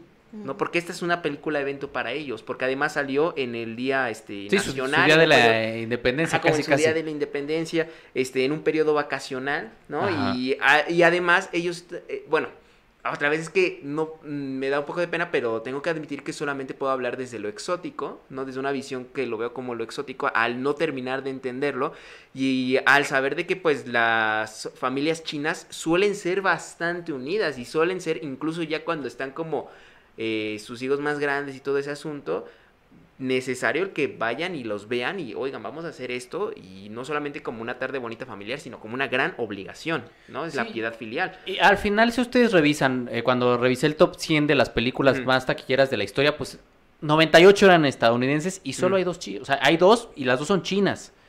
Y son películas de 10 años para acá. Entonces, yo creo que, pues sí, tampoco necesitan sacar las películas de ahí porque son, Ajá, no sé cuánta, funciona muy cuán- bien. cuánta densidad demográfica sea en China, pero son un chingo, ¿no? Pero si las figuritas de Teotihuacán que compras las pirámides dicen hecho en China, yo Sí. no dudo. No, es que eso es algo, exacto. eso es algo que no pueden, en algún momento. eso es algo que no pueden maquillar como, como, porque es obvio, o sea, en todos lados está que China, el mercado de China está arrasando todo, o sea, eso es eso donde no lo- lo pueden, o sea, no se pueden poner de acuerdo con ningún gobierno. Yo, lo- yo lo veo, yo lo veo en las, en las coproducciones, ¿no? O sea, como ese modelo más cercano de China, este, como la gran mano de obra barata. eh, yo lo veo en las colaboraciones y pues no por nada, ah, pues Netflix tiene como sus eh, series de películas animadas que parecen hechas en China, pero realmente es como una coproducción por ahí, entre varios países, ¿no? Este, y creo que eso ha sido como lo más cercano, o sea, no es tanto como de que China justo vaya y, ah, aca- acabamos de crear esta película y órale, ¿no? Que se distribuya. Eso todavía es, en el circuito más festivalero, ¿no? En el Así es. circuito más autoral y sobre todo de cineastas hongkoneses. que Así es. Es por eso que luego ahí tenemos como una visión muy opuesta al gobierno de Beijing. A ver, déjeme aprovecho nada más hacer esta pausita para decirle a Vic que tenga cuidado con la silla porque Vic, está machucando el cable, se está mueve y mueve. Vic, hazte a tu derecha, por favor, porque estás apachurrando el cable con tu con la rueda. Ahí estás, gracias. como Vic. siempre, Vic. Y también es que tenemos una sección al final para leer los superchats, pero siempre eh, pues hay que agradecer cuando llega un superchat como el que acaba de entrar. Lourdes siempre está Ay, apoyando un montón nuestro contenido. Lourdes se equivocó, quería donar 100 pesos. 10 pesos dar, Lourdes. No, Lourdes, No, de verdad, Lourdes, muchísimas gracias. gracias. Acaba de donar Gracias. mil pesotes y dice para el festejo de Don Guillermo del Totoro. Ahorita lo vamos a volver, lo vamos a volver a leer en la sección de Superchat. Lourdes, de verdad, muchas, muchas, muchas gracias por mantener este proyecto, pues, eh, continuando, porque este, este es un esfuerzo que estamos haciendo. Eh, YouTube paga muy poquito un canal de 20 mil suscriptores, pero agradecemos ese Superchat y también que ya probablemente somos 20 mil suscriptores, entonces aprovechamos esos mil pesotes para celebrar los 20 mil suscriptores. Muchas, muchas de todo corazón, muchísimas gracias, Lourdes. Pues ya, vámonos, vámonos al tema de cartelera y Sí. bueno, hablando de cómo la cartelera se ha vuelto monotemática. Ajá. Pues estaba, es, es bien bonito cuando llega una película que te sirve para ejemplificar cómo a, a Marvel y a Sony le encanta faltar, faltarle al respecto a la inteligencia del espectador. Ya, Y este es un ejemplo de cómo hay películas que le faltan al respeto a la inteligencia del espectador. Yo no la vi. Ah, yo no estoy de acuerdo. Con Yo no la la vi. mínima coherencia. Miren, yo nada más voy a rescatar, voy a rescatar un tuit de uno de los críticos más aclamados y obviamente lo estoy diciendo en tono sarcástico porque no lo es, pero Jesús Chavarría. No, dijiste Jesús no, Chavarría, eh, le mandamos un fuerte abrazo a Jesús Chavarría, que no quiere que lo dejen de invitar a las funciones de prensa. Jesús Chavarría hizo un tuitazo que dijo, si ustedes se olvidan, o sea, puso, la película no tiene nada que ver con el cómic. Si ustedes se olvidan de la coherencia narrativa, si se olvidan de la construcción del antagonista, básicamente dijo que si se olvidan de que es una película, la van a disfrutar. No, bueno. Por eso, por Güey, eso es que- nadie nos O quiere, sea, es una forma de decir, es una forma de decir, está bien horrenda, pero no puedo decir que está bien horrenda. Entonces, tengo que decir que está Es bien. una maroma en sí se todo echó, su sentido. Que se echó una Un clavado. mortal- Imagínense los que están escuchando, imagínense a Rommel Pacheco, pero haga esta edición. Se va acercando Rommel Pacheco a, a, a la tabla y tiene el rostro de Jesús Chavarría cortado, así mal photoshopeado. Y va llegando a la tabla y, en el, y el agua es, es- son las funciones de prensa de Sony. Entonces tiene que entrar limpio al agua. Entonces llega y No, dice, madres, tengo que hablar de Venom, pero tengo que entrar limpio al agua. Y entonces da el primer saltito y dice, si ustedes se olvidan No, por favor. de que está basada en un cómic, y da el primer saltito. Luego da el segundo, si se olvidan de la coherencia narrativa, y luego da el tercero, si se olvidan de la construcción del antagonista, y empieza a dar un buen de maromas. Entonces la van a disfrutar, ¿no? Esos, esos seis mortales en el aire, y diciendo, la van a disfrutar, y cayendo al agua, ese es, ese es lo de No. Vaya, vaya. Pero, pero No, sí, yo en esta ocasión voy a ser la moderadora de este Hasta me dio sabroso calor, debate. hasta me dio calor, me voy a Sí, quitar sí, la sudadera. de este sabroso debate porque tenemos aquí a Miguelón, que sí le gustó tanto la 1 como la 2, y a, obviamente eh, por el tono que ocupó Jerry, ustedes ya sabrán que le cagó. Pero yo quiero decir, ¿por qué te gustó Miguel? A ver, vam- vamos a empezar con Miguel porque Ujú, Porque es la. de verdad me parte interesa. Sí, es la menos popular, supongo. Híjole. Bueno, lo de Chavarría, sinceramente, no sé qué diablos. O sea, no, no, no había leído el tweet y era muy, muy cagado. Pero yo debo de admitir que no había visto la primera. O sea, sí la había, sí había escapado mucho de ella. Y cuando dijimos, oigan, lo único que se va a estrenar, pues va a ser este, bueno, de mame, va a ser este Venom, pues tengo que verla. Y la vi un día antes y sinceramente dije, güey, eso es estupidísimo. O sea, pero es imbécil a más no poder. Y me, y me cayó bien. O sea, se me hizo muy graciosa. O sea, es este tan mala que se me hizo buena. Eso sí, en la primera película siento que el primer acto es de huevísima. ¿No? No, no tiene este. No tiene ganas, ¿no? Y ya cuando este Venom y Tom Hardy se fusionan, se hace una cosa muy cagada, muy imbécil. Hay momentos de comedia que quieren dar risa y se sienten algo torpes. Y es, no sé, yo lo sentí como cuando uno quiere aventarse un chiste y de lo mal que lo hizo, termina dando risa. Y esto lo sentí todavía más cabrón, e incluso hasta con conciencia en la segunda película. O sea, sí siento que este, hicieron una película que algunos de sus chistes creo que funcionan bien porque son bastante... O sea, es humor tonto, o sea, es un- este humor como inocentón, medio ñoñón. A mí se me, está bajando el azúcar y tengo que sacar el... con veneno. los comentarios que hace Miguel, que... No, es que es en serio. No, no, es que estoy completamente de acuerdo con él. Dale, porque, te escucho. porque desde ahora como que dijeron, güey, la fotografía es súper este, desabrida de la primera, ¿no? Y eh, no ayudó en nada a que el primer tono estuviera tan de hueva, ¿no? Que fuera como lo mismo de siempre. Ahora vámonos directamente, pues a la violencia, a la, estupidez, ¿no? Que, que de hecho, si hay algo a lo que digo, güey, no, no pude terminarte de disfrutar, es de que se nota que les dio miedo ser muy violentos, ¿no? O sea, que... Ahí está el primer gran detalle de la película, Grande. que tienes que vender un poquito más de boletos y para vender un poquito más de boletos tienes que evadir cualquier representación violenta porque eh, tienes que hacer la clasificación 13, no, PG-13. PG-13. Entonces, por ejemplo, una de las grandes historias de origen en el universo de Spider-Man es la historia de origen de Carnage. Y aquí te la representan con dibujitos en un cuaderno para no hacerlo tan violento. O sea, es un tipo que, que, que mató a sus jefes, güey, mató a su abuela, quemó un orfanato, güey. Bueno, pero de hecho de en varios cómics, bueno, es, es que leí, creo, si no me equivoco, el Maximum Spar- Spider. Y, y me puse a investigar el origen de Carnage y creo que tampoco lo abordaron del todo bien. Y en muchas de las adaptaciones he de admitir que he visto sobre Carnage, nunca nos abordan el porqué del personaje.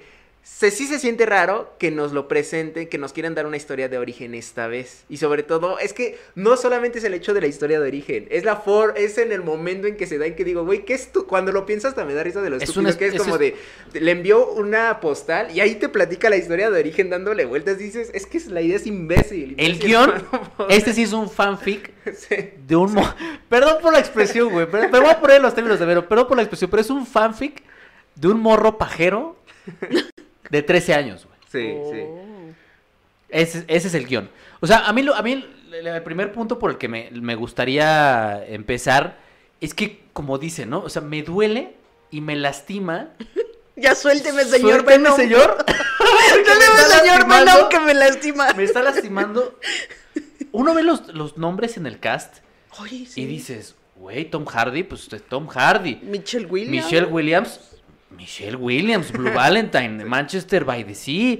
Este, ¿cómo se llama este señor? Me acaba de ir el nombre, hasta, hasta Este, estoy tan Woody, herido. Woody, Woody Harrelson. Ah, Woody Harrelson. Estaba tan herido que se me estaba olvidando el, el nombre.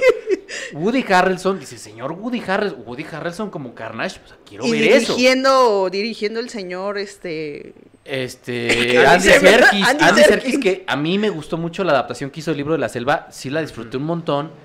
Y Andy Serkis es un actorazo, o sea, lo, lo mínimo que podrías esperar de Andy Serkis es que le saque una buena interpretación a sus, a sus actores.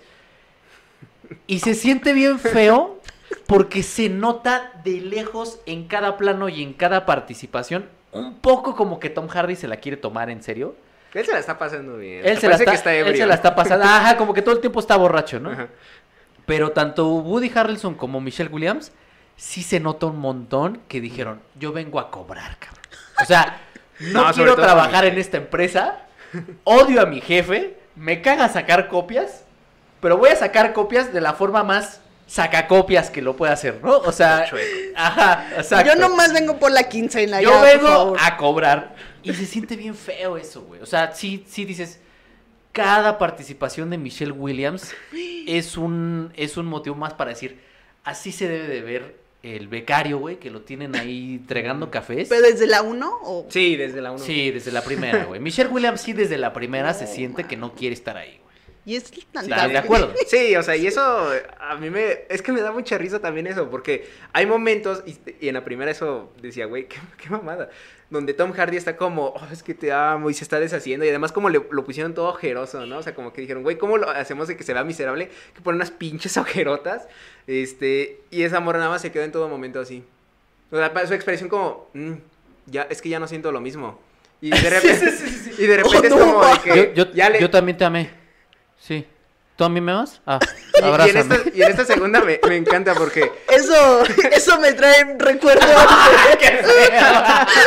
No, vale, verga. ya me voy. a- Si usted se siente identificado, eh, Eh, eh, No, ya pues. sabe la respuesta, es que, Es que. no quería estar ahí con usted, es la persona. No, y en esta segunda, ahora, este, como que hay una escena en donde nunca terminé de entender cuál fue el propósito de su existencia, de que van como a una cita y esta Michelle Williams le dice, eh, no es un gran spoiler porque sale en los primeros minutos, le dice, ah, este, ya estoy comprometida con este Ah, otro sí. vato. Viene en el tráiler Ah, también. sí, en el tráiler, que lo golpea, ¿no? Incluso Y, y entonces, o sea, tú dices, ok, ¿qué es lo que quiere? O sea, yo entendía más o menos en las películas de, de Sam Raimi, de Spider-Man, cuando tenías a una Mary Jane que era, que a veces sí era medio culera, ¿no? Porque estaba lastimada. O sea, cuando tú ves la trilogía, entiendes al personaje y, Sí. no, y ya no eres como tan Yes. grosero con él, con él, porque dices, ah, es que está lastimada y sí lo que hace no es correcto cuando empieza dice, cuando le dice, Harry, este, me voy a casar y eso. Porque lo está haciendo mu- muchos de esos actos por despecho.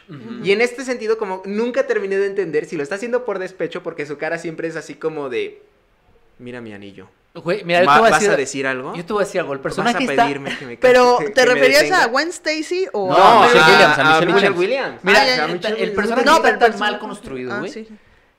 Que para mí el nombre del personaje es Michelle Williams no quiere actuar. Michelle Williams como Michelle Williams. eh, Michelle Williams como Michelle Williams sin querer actuar, güey. O sea, no me Madres, acu- güey. No me acuerdo cómo se llama el personaje. Y es que o es lo que les iba a decir, por lo que me cuentan, se escucha que el personaje está bien deslavado, o sea, No, no, no, no. tiene personalidad. Y, y creo que creo que aquí también Miguel no me dejará mentir. Eso pasa en todas sus escenas, no entiendes por qué está ahí. O sea, eh, sabes que está ahí, pero no entiendes por qué está ahí. Y creo que lo, lo, lo, lo peor eh, que ocurre con la película es que, que el, el puente que tratan de establecer entre el héroe y el, y el antagonista, que tampoco está bien construido, es a partir de un interés amoroso. O sea, cada uno tiene su propio interés amoroso. O sea, Tom Hardy, bueno, Venom, eh, Eddie Brock eh, ama a Michelle Williams que no quiere actuar. y, y Cletus Cassidy ama a una mujer, a una mutante, porque también hay que meter ya mutantes Sónica. porque viene el tema de los X-Men también, que ahora ya no se van a llamar X-Men, ahora se van a llamar los mutantes por, por temas de Copyright. inclusión. Ajá, ¿De corrección política? Sí, no se, ya no pueden ser X-Men, no, se pueden. Ah, ¿en serio es por eso? Sí, sí, sí, ahora van a ser los mutantes. Entonces, eh, ya tienen que meter esto. Y uno dice, a ver, entiendo la referencia a Bonnie and Clyde, porque incluso Ujú. hacen un diálogo de Bonnie and Clyde. O sea, si no lo entendiste, te lo, Ah, es como lo de, eh, usted es imbécil. Entonces, como usted es imbécil, le voy a poner un diálogo en donde dice, ah, somos como Bonnie and Clyde. Porque aparte Woody Harrelson está en... En modo loquito. Ajá, está en modo... este, Lex Luthor versión Lex Luthor, Snyder. Batman, Superman. Güey, pero está mejor porque... Le voy a mandar una carta a Venom. ¿Cómo- ¿Qué le pasa a ese señor, güey? O sea, Güey, es que es genuinamente mejor porque después ya viste como un proxeneta, ¿sabes? Y entonces un Lex Luthor proxeneta, o sea, está, está muy cagado. Y yo no entiendo, no entiendo, o sea, no, no sé qué es más falso, si lo- el CGI de Carnage o la peluca de Woody Harrelson, güey. Porque en el trailer se veía con plastilina la cara de. No, pues de así se ve, o sea, dijeron, hay que hacer CGI, tra- tráiganse el Play 2, güey. o sea, se acabó el dinero en las ojeras de Tom Hardy, tráiganse el Play 2. Hay que, hay que hacer a Venom. Ah, a Carnage, tráiganselo, tráiganselo. Y Woody Harrelson. ¿no? El, el becario se puso a hacer la. Sí, o sea, el becario que tampoco quería trabajar en la película se puso a hacer el CGI. Entonces también el, el CGI está muy mal hecho. eh, el- la construcción del, del antagonista es caricaturesca, pero se quiere tomar en serio, pero le meten un interés a- amoroso, que el interés amoroso es un personaje bien desdibujado. O sea, que- no, estoy de acuerdo contigo en el, en el sentido de que en los momentos en donde no quiere hacer reír, es tan absurda que te ríes, güey. O sea, para mí la escena donde Michelle Williams, spoiler, que es una mamada, pero Ay, spoiler. A Michelle Williams se le mete Venom en algún momento. Sí. Entonces, en la escena en la que Michelle Williams va a recuperar a Venom, se echa un duelo con una señora que es dueña de una tiendita, que en ese momento la señora de la tiendita trae a Venom. La escena es tan estúpida es genial. en su guion, en su actuación, en su puesta en cámara y en su edición, que dices, güey, no puede ser, güey. O sea, Güey, yo quiero disfrutar Venom como, como Miguel que se está partiendo de risa, o sea, pero. Estaba, estaba en el cine y de repente empiezan a, a- Justo Michelle Williams empieza a coquetear con su cara de que me caga, pero pone una. Este, de que me caga actuar. Pero pone. Este. Se pone una posición sexy, ¿no? Como de mira qué sexy soy. A una este, señora. a una doña, A güey. una doña. Es como Güey, es que sabes qué? Hace mucho que no estábamos juntos. La película Y en ese la señora.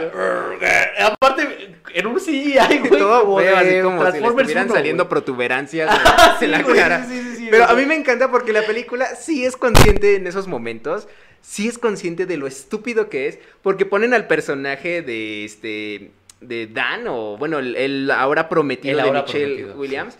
Que si en a uno la neta era como de lo de más hueva, ahora lo hicieron una especie de Jerry Smith en- de, Ah, de Jerry Rick y de- Morty. Oh, de Rick y Morty. Y eso me parece genial porque él sí es verdad, o sea, está como tan sacado de onda lo que dice que no mames, o sea, está incómodo, está siendo cuqueado, ¿no? Se a su novia por una señora, o sea, su novia está este, coqueteándole a una señora y ese güey solamente está así y dice, órale, ¿qué pedo, no?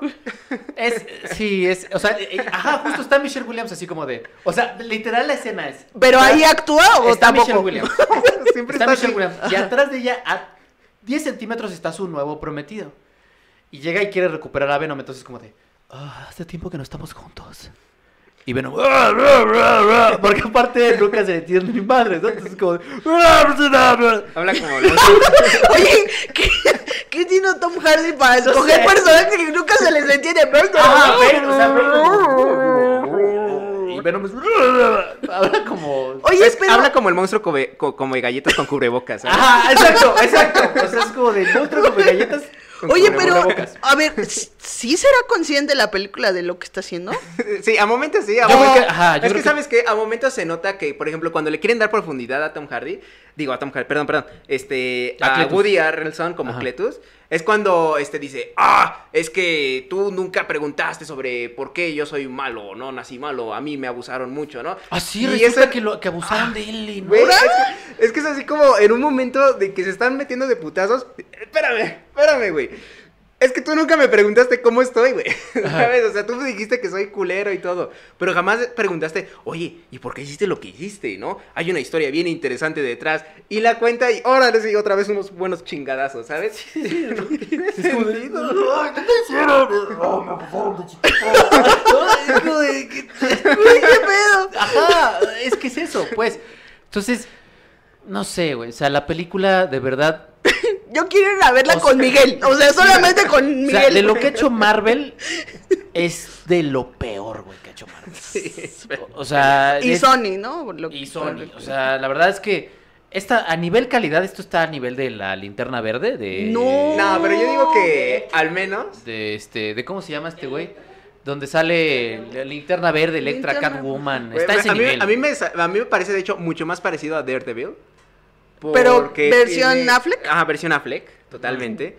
Porque tiene esas malas actuaciones, pero de repente ves que hay gente que, genuinamente lo está disfrutando porque está todo muy cagado. Y al menos, al menos no, cuando no se toma en serio, creo que tiene momentos simpáticos. O sea, muy simpáticos y cuando sí se toma en serio, los tiene muy cagados. ¿Sabes? O sea, ese chiste de te voy a matar, padre. Y entonces el otro dice, no, tú no, padre. Ah, sí, porque están en una iglesia. Es que es, que, es, que es tan estúpido. O sea, quiero irla a ver con ustedes si, porque... tú la, si tú la ves, o sea, tú la ves, por alguna razón Carnage y su, y su Bonnie, ¿no? O sea, se van a casar. Y eligen una iglesia y es tan estúpido. Y está el padre, el padrecito de la iglesia con dos mutantes, güey, ahí, ¿no? O con un simbiote y con la mutante. Y los va a casar. Y le dice, en un momento lo tiene, tiene Carnage a Venom o viceversa, y le dice, te voy a matar, padre. Y el padre está atrás y le dice, no. Y es como de, no, a ti no, güey. Y es como de. O sea, chiste. O sea, es que la voz de Miguel, todo se escucha súper bien, güey, pero... o sea, sí, es que es estupidísimo. no, no, no, creo que... Conclusión, creo que estamos de acuerdo. O sea, tú la disfrutaste, Miguel. Eh, conclusión, Es una mamada. de es una mamada de película. O sea, no mamen, no, no paguen este 300 varos por No ir a ver esta madre. O sea, Se vayan a pueden ver. colar al cine. Exacto, si alguien los invita- Va a ser muy cagada. O sea, la próxima semana eh, se estrena se estrena Dune. No, hasta la próxima. No, ya es la próxima. La próxima semana 14. Ah, no, 21. Sí, 21. es 21. Llega Dune. Dune. Entonces creo que esto es porque que espero que nos quite el mal sabor de boca. Pero Venom, de verdad, eh, no mames. ¿no? O sea, no mames. O sea, Güey, pedo, Venom? vean, vean, vean Venom 2 como vieron, quienes la vieron, The Room de Tommy Wiseau. güey. Sí, así. Ah, bueno. Veanla Bueno, con ese chip, como de esta madre quiere ser seria, pero no le sale, pero. Entonces, es- Ok. igual concluimos lo mismo, ¿no? O sea, Va, va, va. si la ven con ese mood de esto es tan absurdo que me la voy a pasar bien, probablemente se la pasen bien. Eh, pero bueno, Recomendaciones en plataformas de streaming, Diana. Sí. Yo tengo que hacer una escala técnica. ve, adelante. Eh, pues yo les voy a hablar porque preferí ver Netflix antes que ir al cine a ver Venom, porque sabía que no me iba a gustar. Les voy a recomendar eh, el documental Vaquero del Mediodía, que justo es un título que yo saqué del libro de Arturo Aguilar, porque yo la quería ver en el, no sé por qué suena música, pero ya acabó. Eh, es Vic. Eh, es dirigida por Diego Enrique Osorno. Es muy interesante el documental porque eh, él quiere buscar a un poeta, Samuel, se me olvidó el apellido del, del poeta al que está buscando, que lleva desaparecido muchos años porque, eh, pues digamos que su creatividad o su manera de ser, eh, pues lo impulsaron a pertenecer a, personas en situación de calle. O sea, él, el poeta, renunció a riquezas, a su casa y pues quiso vivir en la calle. Y entonces el, el director, que es su amigo y que pues, se pregunta dónde está, inicia una búsqueda por la Ciudad de México y por se va a Monterrey, de donde es originario el poeta. Y todo esto es un pretexto para eh, iniciar eh, como una radiografía de su vida, pero es una radiografía que se va haciendo como un rompecabezas, porque cada persona que él entrevista, sea persona en situación de calle, sea amigo, sea escritor, este, poeta, escultor, van dando la versión que ellos consideran del poeta, cuando lo conocieron, es decir, eh, pues no era un gran poeta, siempre fue problemático, y entonces te da una idea de, de que era una persona como comúnmente se le conoce a los artistas como un, arm- un alma torturada por su propio arte, porque eh, pues no, no entendía el mundo en el que estaba tan capitalista, digamos, tan competitivo. Y entonces es muy interesante el documental porque no es nada melodramático, al contrario, creo que te engancha en los primeros minutos porque estás interesado en saber quién es la figura detrás del nombre de este poeta.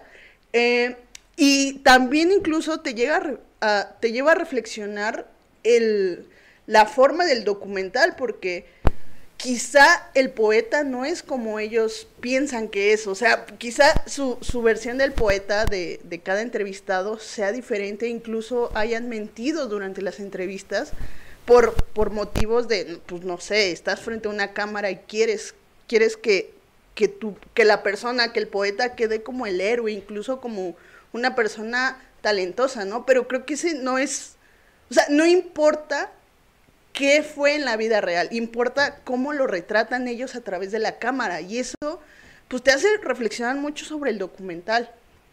Entonces, véanlo, es Vaquero del Mediodía, está en Netflix y está muy muy interesante la neta. Y Es la el, música director de Las Tres Muertes de Marisela Escobedo, ¿no? Diego Enrique Diego Osorno. Enrique Osorno. Eh, Miguel. Ah, yo quiero recomendar una. Igual está en Netflix, de hecho. Eh, Está basado en un webcomic. Estoy buscando. Para no confundirme el creador. Porque siempre confundo al creador de Las Chicas Superpoderosas con el de Laboratorio de Dexter. Este. Y si no me equivoco, si es Craig McCracken quien. Sí, Craig McCracken. Eh, Kid Cosmic. Kid Cosmic es una serie animada de un chavito eh, de lentes muy, muy peculiar que quiere ser un héroe y consigue unos anillos que le dan diferentes tipos de poder, los reparte con sus amigos del pueblo. Y me agrada porque es este la historia de uno de un chico outsider que va este pues aprendiendo a hacer lazos afectivos, ¿no? Tanto con sus vecinos, con sus amigos, o sea, no es como que al, al chiquillo le faltara amor, pero sí estaba bastante desconectado del pequeño pueblo en donde, en donde está. Y tiene, la verdad, una gran, gran, este, un gran diseño de, de producción, o sea, tiene muy bonitos fondos, los dibujos, o sea, si a ustedes les gustan mucho los diseños que ha hecho este Craig McCracken, bueno, en sus caricaturas, eh, la verdad esto no decepciona, ¿no? O sea, es el creador de Las Chicas Superpoderosas, de Mansión Foster, de Galaxia Wonder, y de hecho tiene un tono un poquito más cercano a Galaxia Wonder, si ustedes la llegaron a ver en algún momento. Entonces es bastante alocada, pero tiene mucho corazón en sus personajes y en toda su realización. Y es como un cómic, es una tira cómica este, espacial, ¿no? Entonces tiene, tiene momentos bastante entrañables y yo la recomiendo bastante. ¿En dónde se puede En Netflix. consultar? Netflix. Kid Cosmic. Kid Cosmic.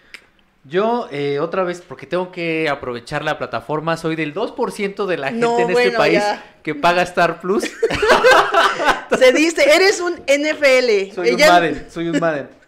Este, y pues tengo que recomendarles algo de ahí.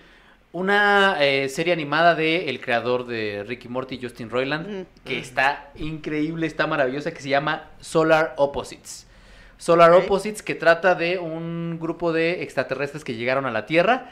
El, perso- el personaje protagonista se parece un montón a Rick Sánchez, pero el plot es completamente distinto. Entonces va sobre Mm. la interacción que tienen estos extraterrestres eh, desde que llegaron a la Tierra, cómo se, re- se relacionan con otros humanos, y a partir de ahí ocurren cosas bien interesantes. Y tiene un plot, porque uno de los, de los extraterrestres encoge a los humanos. Mm. Entonces tiene una granja de hormigas, pero con humanos. Entonces empiezan a ocurrir una serie de interacciones sociales ahí, bien, bien, bien distópicas y bien chingonas. Entonces vean, Solar Opposites está disponible en Star, Star Plus. Ok. Pues, a ver, tengo pre- preguntarte, Diana, si tienes los superchats desde el primero. Obi. Venga, entonces Diana, tú los vas a ir leyendo, tú los vas a, a leer. Ok. Eh, mándanos a cortinilla de superchats, mi querido Vic, por favor. Muchas, muchas, muchísimas gracias por el apoyo. De verdad, hoy se han rifado muchísimo. Ustedes ayudan a mantener este podcast. Queremos hacer cosas más bonitas e interesantes por acá. Y gracias a ustedes podemos continuar haciendo estas cosas. Eh, Vic, vámonos a cortinilla de superchats, por favor. Super duper chats.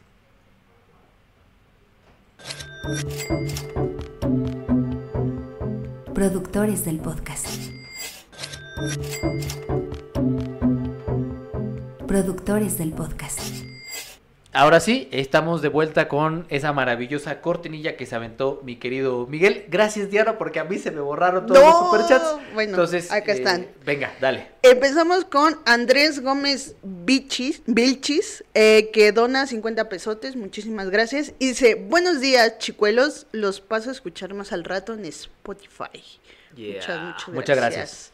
Eh, otro de aquí de Sinaí Aguirre, que da 30 pesotes, pero no deja mensaje. Eh, no sé si andas Muchas- por ahí, Sinaí, deja. Pero muchas gracias. Sí, muchas gracias, Sinaí, que además Sinaí nos ayuda, eh, nos apoya un montón también en Twitch. Entonces, un Sí, saludo, Sinaí. Muchísimas gracias por tu superchat. El que sigue es Jos Poceros con 20 pesotes y dice, esta donación es para el primer cineclub, eh, supongo que quiso decir cineclub Zoom F7. Qué bonito. Que miren, eh, para el año que entra, en teoría ya deberíamos, eh, si no hay una variante de No, alguna bueno, letra variantes que hay. todavía no se Variante ha CDMX. propagado, sí, que desmadre la vacuna y que haga estas cosas raras. A partir del año que entra queremos ya empezar a, a hacer como funciones y cosillas así, eh, Vivo. platicarlas y estar con ustedes en vivo. Entonces esperemos que podamos hacer eso a partir del año entrante. Y Mildred, Mildred Ah, se hace presente. Ya, ya tienes lo de Mildred, pues déjame nada más leer este. Y dice con 50 pesotes, ya mejor dono para la Cineteca Zoom F7. Eh, muchas gracias. Muchas, gracias. Muchas, muchas Mildred. gracias. Listo. Eh, no lo tengo. ¿No lo tienes? Ah, ok. Grecia Monroy Sánchez, muchísimas gracias porque nos dona 200 pesotes. Muchas, muchas gracias. Y dice, por todos los podcasts que no he podido ver en vivo, pero siempre los disfruto mucho vía Apple. Me encantan los análisis que hacen de la industria del cine en México. Muchas, gracias, Grecia. Y también Grecia. un fuerte abrazo a toda la banda que nos escucha en Apple. De Sí. pronto hemos llegado a estar hasta en cuarto lugar Gracias. entre los podcasts Qué más chido. escuchados. Eh, entonces, muchas gracias, eh, Grecia, por ese, ese apoyo en Superchat. Gracias. Queremos. Eh, el que sigue es Carlos Guerra, que dona 75, eh, supongo que moneda uruguaya, y dice, saludos desde Uruguay. No inventen, gracias porque hasta allá llegamos. Sí, amigos. muchas gracias. Yo, en, una de mis, ahora que están de moda los multiversos, en una de mis líneas temporales, sí me fui de intercambio a Uruguay porque pedí el intercambio en Nacatlán. Y sí me lo dieron, pero como iba en séptimo semestre, me dijeron, Jerry, eh, vamos a hacer algo, deja que se vayan los de noveno. Y tú vuelve a meter tu solicitud de noveno y te damos tu intercambio a la universidad. No recuerdo el nombre de la universidad, de- creo que era de la Universidad de Cine de Uruguay o de la Comunicación de Uruguay, algo así, pero estuve a nada de irme un semestre a Uruguay. Entonces un saludo y un abrazo a toda la gente por allá. Saludotes. Eh, sigue el de Lourdes, no sé si ya lo tengan. Eh, no, yo tengo a partir del siguiente. De, Ah, ok. de- entonces, si Pues aquí, eh, sorpresota, porque Lourdes, que siempre, siempre nos apoya, ahora dona mil pesotes. Muchas gracias. eh, espero que no te hayas equivocado. Y dice, para el festejo de don Guillermo del Totoro. Que huele a hotcakes. Sí, yo agrego. Vamos a gastarlos todos esos mil pesos en puros hotcakes. Yo sí, creo que sí. exactamente. O sea, Puros ten- pinches tenemos hotcakes. más necesidades, pero puros pinches tenemos más necesidades. En Maruchans, porque Sí. ya volvieron al mercado. Ya volvieron. En realidad nunca se fueron. Nunca se eh, fueron. por Eh, ahí eso sí, pero algunas por el cosas ahí mame, de por el mame. clickbaitazos y encabezados y demás. Pero Lourdes, de todo corazón, en realidad a toda la gente que se ha conectado, No, que sí. comenta, que comparte, que likea, que dislikea, que mienta madres, que, que, por cierto, eh, ya no sean tan groseros. En el caso de mi querido Miguel, no, se llama Miguel, no es el greñas, no es el greñudo, no es el de lentes, es Miguel, es Miguel. El de lentes. Entonces, el greñas de lentes todavía, pero Sí, no sí, por sí. separado. Ah. Entonces, muchas, muchas gracias a toda la gente que nos apoya y, y gracias de todo corazón, Lourdes, por esos mil pesos para como está el tema económico y demás. Sí, Entendemos sí, que es un agradece. sacrificio y, y te agradecemos muchísimo por apoyar así el contenido. ¿Tú ya tienes ahí del, el- desde el de Mitris de 100 o me lo...? El de En conclusión. Ajá. Sí. Ah, sí. Dale, dale. Miltri dice, en conclusión, ¿los personajes del Vic están mejor personificados? Yo diría que sí. Vaya, vaya. Es Pues, que Vic es God. Nash el inmortal Ese Nash es memorable. tiene personajes al estilo de Venom. Échate también el siguiente de Mitri, mi querido. A ver, y Miltri again. Muy tarde, Jerry. Estoy viendo Venom 2 justo ahorita, pero en su lugar estoy viendo el podcast por lo aburrida que es la peli. Oh, a Miltri le ha aburrido, no puede ser. No lo puedo creer. No lo puedo Bueno, creer. sí lo podemos creer, pero... Yo sí lo puedo creer, pero Miguel se la pasó muy bien. Sí, Eh, luego tenemos con- uno de Ed Esteban, que Ed Esteban, muchas, Muchas muchas gracias, por tu superchat. Gracias. No nos deja comentarios, si nos quiere dejar algún comentario, todavía estás a tiempo. Y acá Fernando Madrigal dice, me acaban de vacunar, ahora sí que vengan esos besos de 23. Va. ¿Cómo se eligen las películas para los festivales? ¿Por qué unas van a Cannes y otras a Berlín? Mm, Ah, y yo, ah, Pues es que ahí son de- dos, son dos vertientes. Una es, son las películas invitadas del propio festival, Ujú. en cuyo caso eh, tanto Cannes como Berlín tienen un proceso de curaduría según lo que ellos mismos están buscando. Y a partir de ahí, si ellos saben de algún director que va a estrenar una película o que la acaba de terminar y la quieren en su festival como estreno, la, la seleccionan. Y la otra, en realidad es un proceso más, más normal y más común. Uno elige a qué película, a qué festival va a mandar eh, su, Película. su película. Entonces uno elige Cannes, uno elige Berlín, manda la película. Si, si pasa el proceso de curaduría, entonces Cannes decide a qué selección la va a mandar o Berlín decide a qué selección la va a mandar. Dice, esta va para una cierta mirada, esta va para competir a la Palma de Oro, esta va para eh, solo va a ser muestra. Es decir, uno envía su película y si atraviesa el proceso de curaduría, pues termina siendo estrenado. Y si no, bueno, pues puede mandar a otro festival. Lo que sí es que si mandas a Cannes y te quedas en Cannes, pues ya no puedes estar en Venecia, ya no puedes estar en, en Berlín. Entonces también ahí uno tiene que más o menos eh, ver qué impacto tiene cada festival y más o menos qué es, cuál es el que se ajusta a lo que uno hizo con su eso se ha criticado. ¿no? O sea, varios este, creadores han criticado ese modelo de que eh, me pongo de mamila porque ya te aceptaron en Cannes y yo soy... Exacto. Sí, todo el tema de la exclusividad que también de pronto se copia en México. eh, es principalmente, bueno, que en alguna charla en una campus dijo que sí había como hay un tema entre festivales de terror que no se caen bien los respectivos eh, directivos de cada festival. Pero si ustedes quedan seleccionados en Macabro, pues ya quedan baneados de Mórbido. Y si quedan seleccionados en Mórbido, pues quedan baneados de Macabro y de Feratum. Entonces, los grandes festivales de terror aquí en México sí tienen esa, esa exclusividad. Eh, pero bueno, ese era el último, el último superchat. Superchat. Eh, ¿Algo más que quieran agregar? Eh, na- nada, nada, nada. Eh, que vean las nuestras recomendaciones y gracias por escucharnos y dejen su like y comentario. Buena onda, eh, no sean culés con Sí. ninguno de nosotros. Miguel. A mí si me dicen greñas es para algo más, más emocionante, por favor. No solamente quejas. Algo como... Algo que te inviten a. O, bueno, miren, mejor este, aquí está viendo Miguel el Venudo, eso, eso, eso me gusta. A mí no me gusta decirle a Miguel, Miguel el Venudo. No, pero a mí Miguel el. Venudo suena, Eh. suena bien, ¿eh? Por Venom y... Ha de ser por eso. Ha de ser por. de- creo, creo que debe ser por el tema de Venom. Oye. Perdón, Eh, perdón por esa, aquí ese extra que está apareciendo en estos momentos. No estamos patrocinados por Pedigree. No estamos patrocinados. Oye. Perdón, perdón a toda la gente enojó. que está en el chat. Se enojó con los haters de este canal. Ya, ya, ya. Tranquilos, amigos. Ya. Hacen enojar a nuestra pasó, perrita cinefila. La hicieron enojar. eh, los tres mosqueteros más uno. Exactamente. Pero bueno, muchísimas gracias por, por escucharnos en Spotify, en Apple, muchísimas gracias por conectarse para vernos directamente en vivo y a toda la gente que nos está viendo después. No se enojen, no se enojen, eh, dejen su like, no vengan a hacer bilis, que no se les salten las venas Las venas. de la frente para que no empiecen a pensar en otros espacios donde las venas tienden a saltar. Y nada, muchísimas, muchísimas gracias. Cuídense mucho Gracias. y nos vemos el próximo sábado. Adiós. Abrazos para todos. Gracias por el apoyo con los superchats. Bye. Bye. A ver tú, güey. Cine para Todos presenta. Podcast